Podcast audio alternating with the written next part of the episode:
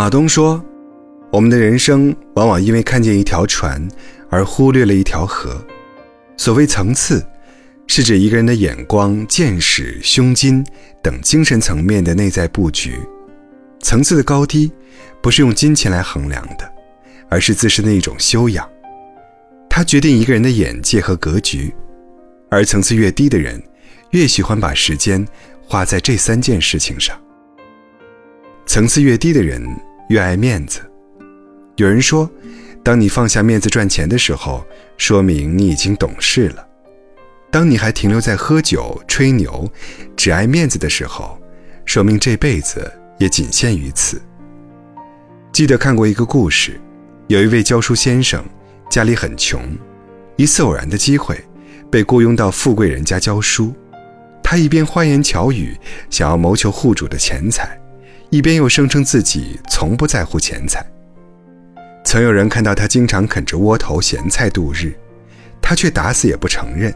之后又解释道：“经常吃大鱼大肉，也要尝尝不一样的味道嘛。”暑假到了，教书先生要回家休息，户主送给他很多礼物，可他非说家里什么都有，什么也不缺。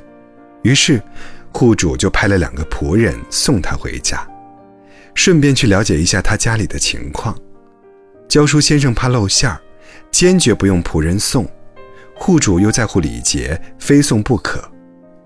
先生见实在难以推辞，便故意找了一个借口，拔腿就跑，着急的连行李都没拿。户主看实在没有办法，便特意派两个精明的仆人去送行李。二人一路打听，才找到先生住处。看着眼前的景象。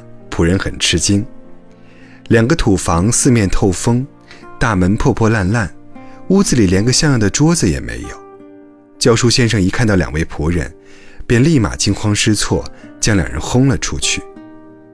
仆人只好回到府里，户主问起先生家里的情况，两人不知如何开口。其中一个说道：“先生家有菜园五十里，照上灯台值千金。”户主一听，放心许多，暗自决定把下半年的酬金涨一倍。暑假结束，教书先生还没回府，户主又派那两个仆人去接。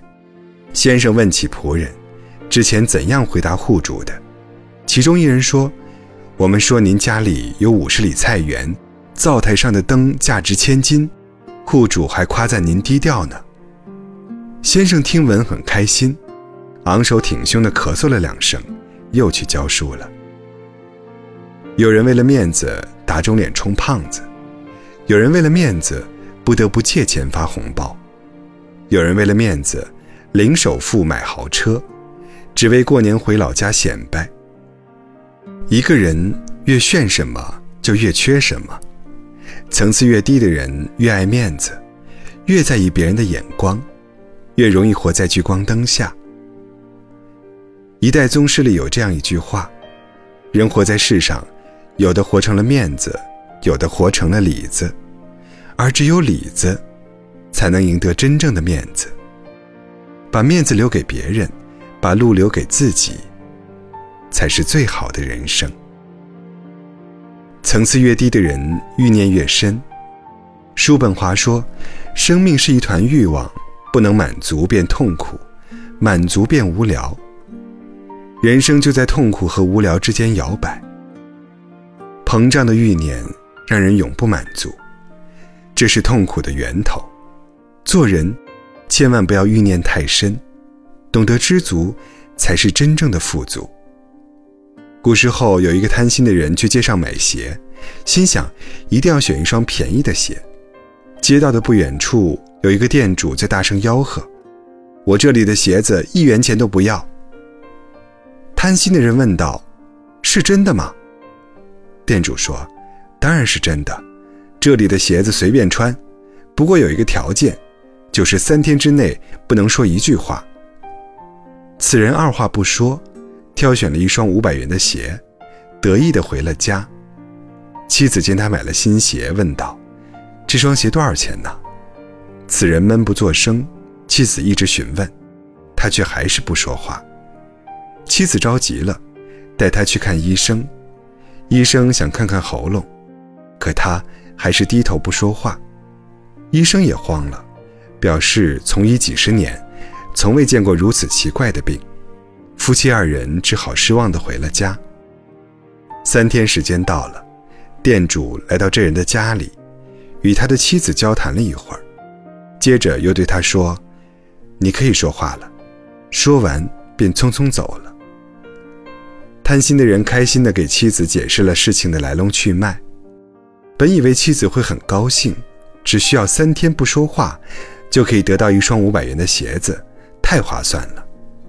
不曾想，妻子生气地说：“刚才那个店主说他有治哑巴的秘诀，已经拿走一千元了。”天上永远不会掉馅儿饼，所有的利益背后都是深坑。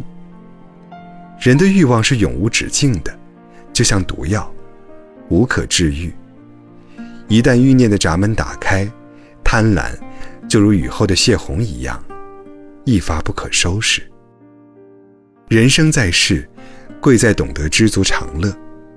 层次越低的人，欲念越深，越不懂得知足。无穷无尽的欲望，终有一天会将人推向深渊。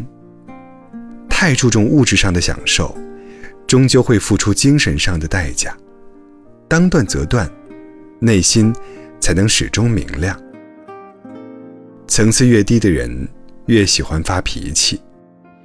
中国有句老话：“头等人有本事没脾气，二等人有本事有脾气，三等人没本事没脾气，末等人没本事有脾气。”脾气人人都有，发脾气是本能，控制脾气却是本事。诚然如此，发脾气并不能解决问题，反而会让事情本身愈演愈烈。每个人在发脾气时，智商会被情绪所俘虏，变成情绪的奴隶。